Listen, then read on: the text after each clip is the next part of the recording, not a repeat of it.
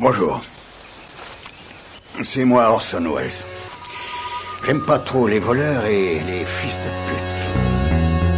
Salut Ciné, votre rendez-vous avec le cinéma dans une configuration un peu spéciale puisque nous sommes une nouvelle fois en public au Club de l'Étoile où on s'apprête à redécouvrir ou à découvrir pour certains d'entre nous sur grand écran l'échelle de Jacob, Jacob's Ladder d'Adrian Line dont on va causer avec mon camarade Rafik Joumi. Salut Rafik. Salut Thomas. Ciné extra ball spécial l'échelle de Jacob et c'est parti. Monde de merde. Pourquoi il a dit ça? C'est ce que je veux savoir. Rafik, c'est peu dire que ce film n'a pas vraiment trouvé son public euh, à sa sortie. Ça n'a pas exactement été un succès. Ça n'a pas exactement été un succès, effectivement. C'est un film qui a été parfaitement ignoré. Euh, par le marketing d'une part et puis par la critique euh, qui euh, n'a absolument pas compris à quoi elle avait elle avait affaire et qui euh, qui qui va être sauvé comme beaucoup de films de cette époque par par la, la, la vidéo et certaines diffusions sur le câble. c'est un projet qui était extrêmement difficile à vendre au public. Euh... Ne serait-ce que par la personnalité de son réalisateur, Adrian Lyne, qui n'était pas perçu exactement, comme un, un réalisateur de films d'horreur. Pratiquement l'antithèse, puisque il, a, Adrian Lyne vraiment s'est fait remarquer dans les années 80 en étant le réalisateur pub par excellence. Avec des films comme Flashdance, euh, Neuf semaines et demie, euh, une espèce d'esthète anglais euh, soft, euh, de, un peu presque un peu girly quoi. Donc effectivement, le voir à la tête d'un film d'un film d'horreur déjà, c'était euh, étrange, sans, sans vedette. Hein, il faut se rappeler que Tim Robbins, à l'époque, n'est absolument pas connu. Euh, avec un titre particulièrement cryptique. Tout à fait. Donc, enfin, et, l'affiche même était complètement illisible. On avait ce visage à moitié difforme, euh, voilà. Et l'échelle de Jacob. Quelques personnes peuvent éventuellement savoir que ça a un rapport avec la Bible, mais, mais on n'en sait pas plus. Donc le, le, le, film n'a pas bénéficié du soutien du studio, mais ça, je, euh, pour, pour comprendre d'où d'où il vient, il faut remonter assez loin en fait, euh, puisque euh, Bruce, Bruce Joel Robin, le, le scénariste, euh, est quelqu'un qui a euh, fréquenté le, tout le milieu arty, théâtral, cinématographique new-yorkais des années 60. Mmh. On le trouve au générique d'un film, d'un court métrage de De Palma, par exemple, déjà à cette époque-là. Et il avait pour colocataire un étudiant qui euh, suivait euh, le groupe de Timothy Leary, euh, qu'on a peut-être un peu oublié aujourd'hui, mais qui était à l'époque un grand, le grand gourou du LSD aux États-Unis, qui donnait ça à ses étudiants et il faisait des, voilà, de psychologie, exactement, professeur de psychologie, voilà, où il faisait des travaux sous LSD. Mm. Et comme avant que le produit soit euh, interdit en fait. Il avait tout à fait le droit de le faire euh, à ce moment-là. Et, euh, et, et, il avait un, un, un chercheur qui s'appelait Michael Hollingshead qui bossait dans un laboratoire et qui lui a amené du LSD pur. Et il se trouve que ce chercheur un jour a, a, laissé dans le frigo de, de, Bruce Joel Robin une jarre énorme de, de, de LSD pur, de, de, quoi, basiquement, de quoi contaminer tout New York si jamais on, il l'a jeté dans, dans le canal, quoi. Euh, et comme, comme dit Bruce Joel Robin, on aurait pu changer le cours de l'histoire. Euh, euh, et, et, lui n'avait jamais vraiment euh, touché euh, aux, aux, drogues, mais avec l'aide de son colocataire, donc il a, il a, il a pris une bonne rasade, enfin une goutte donc de ce, de ce LSD pur, et il a vécu, comme, comme il le dit, une expérience de mort et de renaissance, mmh. qui l'a complètement obsédé dans les années, dans les années suivantes au sens où il a carrément quitté les États-Unis, il est parti en voyage à travers le monde. Il a, je crois qu'il a passé deux ans dans un monastère tibétain. En gros, il était à la recherche d'un d'un maître, d'un gourou qui soit en mesure de lui expliquer ce qu'il avait vécu. Qu vécu ouais. Voilà. Euh, mais dès le depuis le départ, il savait qu'il allait faire du cinéma dans sa vie. Il savait pas comment, il allait, mais il allait en faire. Et c'est après ces, ces, ces, longues pérégrinations à travers le monde qu'il est revenu avec l'impression qu'il avait enfin quelque chose à raconter en fait. Et, et l'échelle de Jacob va être un des premiers ouvrages sur lesquels il va se mettre dès le, début, fin des années 70, début des années 80, euh, puisque euh, il, il s'est rendu compte durant toutes ces années-là, en lisant, en dévorant à droite à gauche, qu'en fait, ce que ce qu'il avait vécu concrètement, qu'il a tellement, euh, qu'il a complètement modifié euh, sa vision du monde, euh, des millions de personnes l'ont vécu avant et ont tenté d'en témoigner à leur façon à travers tous les écrits et religions et autres que euh, que l'on connaît aujourd'hui. Donc euh, pour lui, le, le, les, les, ce qu'on appelle les textes sacrés ne sont mm. que des tentatives de traduction d'une expérience concrète qui est celle de, de, de, comment on appelle ça euh, quand tu vas au-dessus de, de, la transcendance en fait. Oui, c'est ça. Voilà. Et euh, au, euh, au, départ, il va se baser sur euh, le livre des morts tibétains, dont le vrai titre est La libération par l'écoute dans les états intermédiaires. Oh. J'ai dû le noter. Parce que, voilà. nous, on appelle ça le livre des morts tibétains. C'est un peu plus catchy. Voilà, catchy, voilà. C'est plus vendeur. Quoi.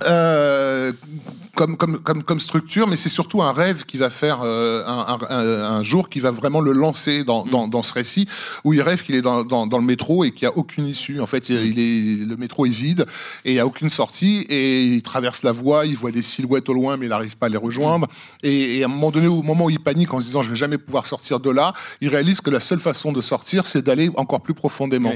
Et là, il se dit mais plus profondément c'est l'enfer. Et au moment où il réalise ça, il se réveille en, sueur, comme, comme, dans les films, euh, et il sait qu'il a l'ouverture d'une histoire. Il sait pas du tout laquelle, mais il va vraiment se, se, lancer à corps perdu dans cette histoire-là, qui va du coup être nourrie de toutes ces tentatives de traduction d'expérience qu'il avait eues euh, euh, dix ans plus tôt. Euh, et donc, euh, le, dans, dans un des titres de travail euh, va être euh, Dante's Inferno, l'enfer de Dante, parce que c'est mmh. un des textes qui n'est pas pour le coup un texte sacré, mmh. qui, qui, de voilà, ces mêmes, ces mêmes effets, de, ces mêmes voilà, de cette descente vers, vers le mmh. bas pour mieux remonter ensuite. Euh, mais mais mais il, trouve dans l'échelle de, de, Jacob, qui est donc euh, un, un, récit biblique dans lequel Jacob fuit son frère Esau. Et, euh, on prononce Esau. oui, J'ai pas été au catéchisme. Moi.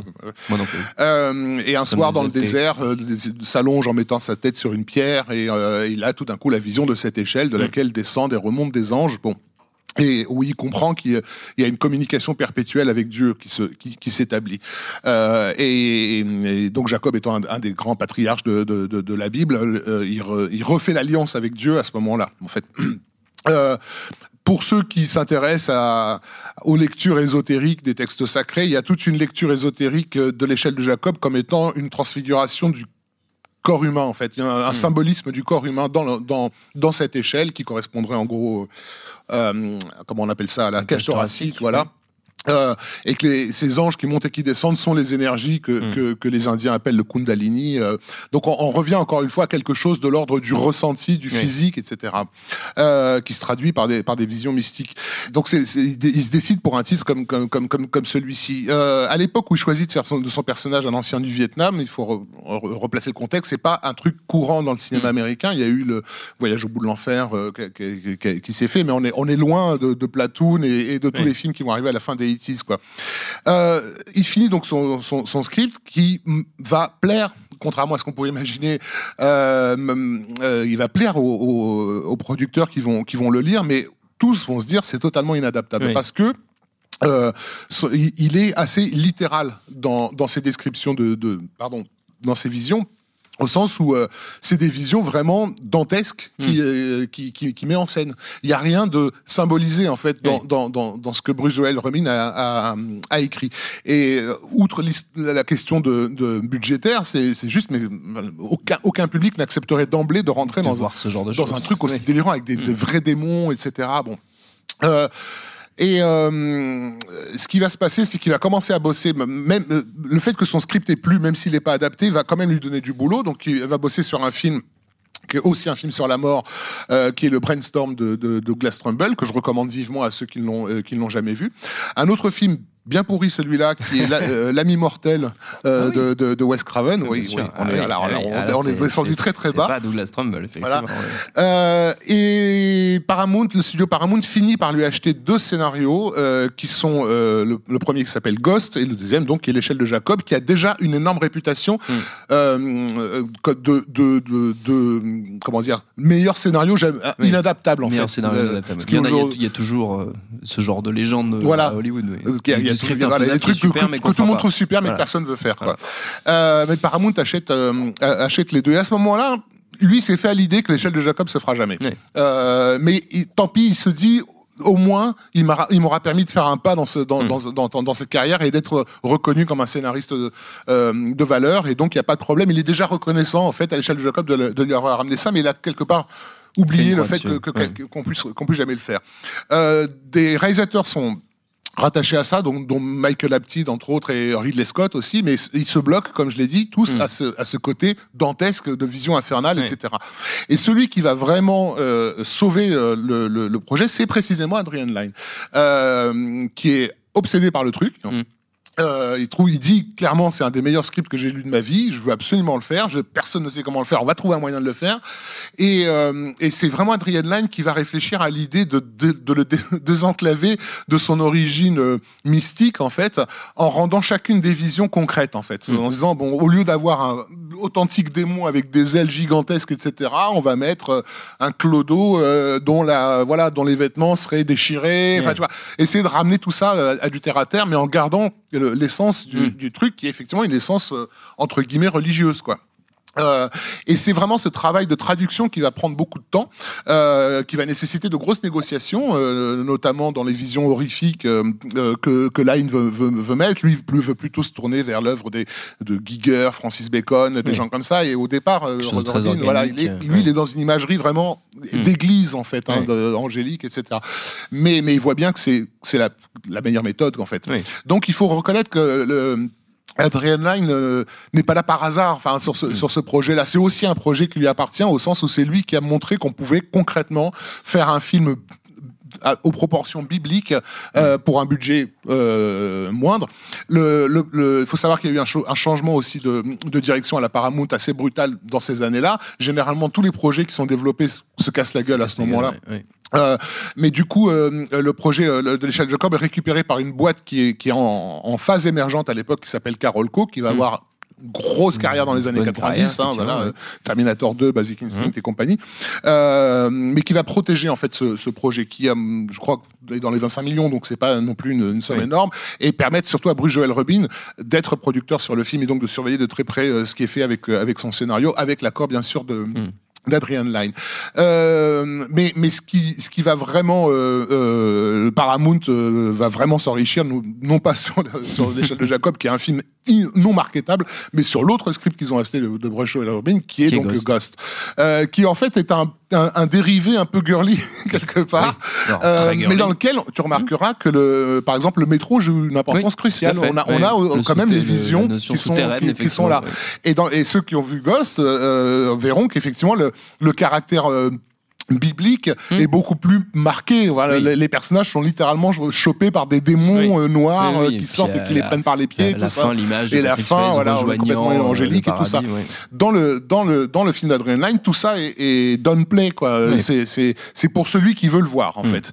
Les personnes, on n'est pas obligé de remarquer que le personnage s'appelle Jacob, que sa femme hmm. s'appelle Jézabel, que son fils s'appelle Gabriel, euh, le, le, le, chiropracteur, je crois que c'est Louis, l'autre il y en a un autre qui s'appelle Michael. Enfin, ils ont tous des noms des noms euh, pour le coup complètement bibliques qui sont absolument pas américains. T'es pas obligé de le remarquer. Euh, tu peux regarder le film justement en, restant terre à terre et du coup de, de vivre un peu l'expérience de ce personnage qui est un personnage terre à terre et qui comprend pas, l'ampleur délirante de, de, de, ce qui lui arrive. Ce qui est un peu ce qui s'est passé avec une partie du public qui n'a pas vu euh, du tout le, le caractère biblique et christique. Exactement. enfin christique non, mais biblique de biblique du, film et puis film tout simplement spirituel. Alors, euh, ceux qui l'ont vu à l'époque ont été évidemment marqués. Et je vais pas raconter, bien sûr, parce que j'espère. Il y a des gens ici qui n'ont pas vu le film encore?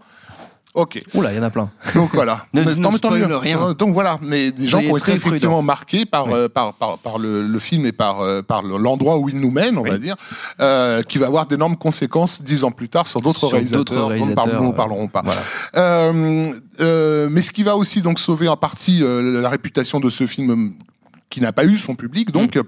Euh, c'est le jeu vidéo, euh, puisque donc à travers ce travail très intense d'Adrian Lyne de, de, rendre concret des images, des images euh, bibliques, il a presque, sans le faire exprès, réinventé euh, le, le, genre horrifique en fait, puisqu'il a, il a montré qu'on pouvait euh, euh, réincarner en fait les visions atroces que pouvait avoir le Moyen Âge, qui, qui, qui, créait dans sa peinture des tas de, de, de, visions démoniaques, etc. pour un public contemporain. Et ça, ça va pas échapper bien sûr aux artistes du jeu vidéo lorsque dans les années 90 ils vont se lancer dans le dans le, genre euh, horreur et notamment la série Silent Hill mm. qui va explicitement faire référence à, ah, l'échelle de Jacob et à travers les interviews de ces auteurs certains mm. gens certaines personnes vont redécouvrir l'échelle de Jacob comme étant la source mm. euh, principale d'influence de tous ces jeux euh, qui vont les bercer dans les années 90 et aujourd'hui il est considéré comme un classique, un classique oui, méconnu mais un classique quand même du cinéma d'horreur. Bon je propose qu'on le qu'on le, voit. tous ensemble je vous envie ceux qui ne l'ont pas encore vu. Ceux qui ne l'ont pas qui ne l'ont pas découvert encore merci beaucoup euh, Rafik. Merci, à Seb, à la technique, au Club de l'Étoile et au public, évidemment, euh, pour l'accueil. On se retrouve très bientôt sur binge.audio où vous trouvez toutes nos émissions. Et puis on vous dit à très vite et bon film.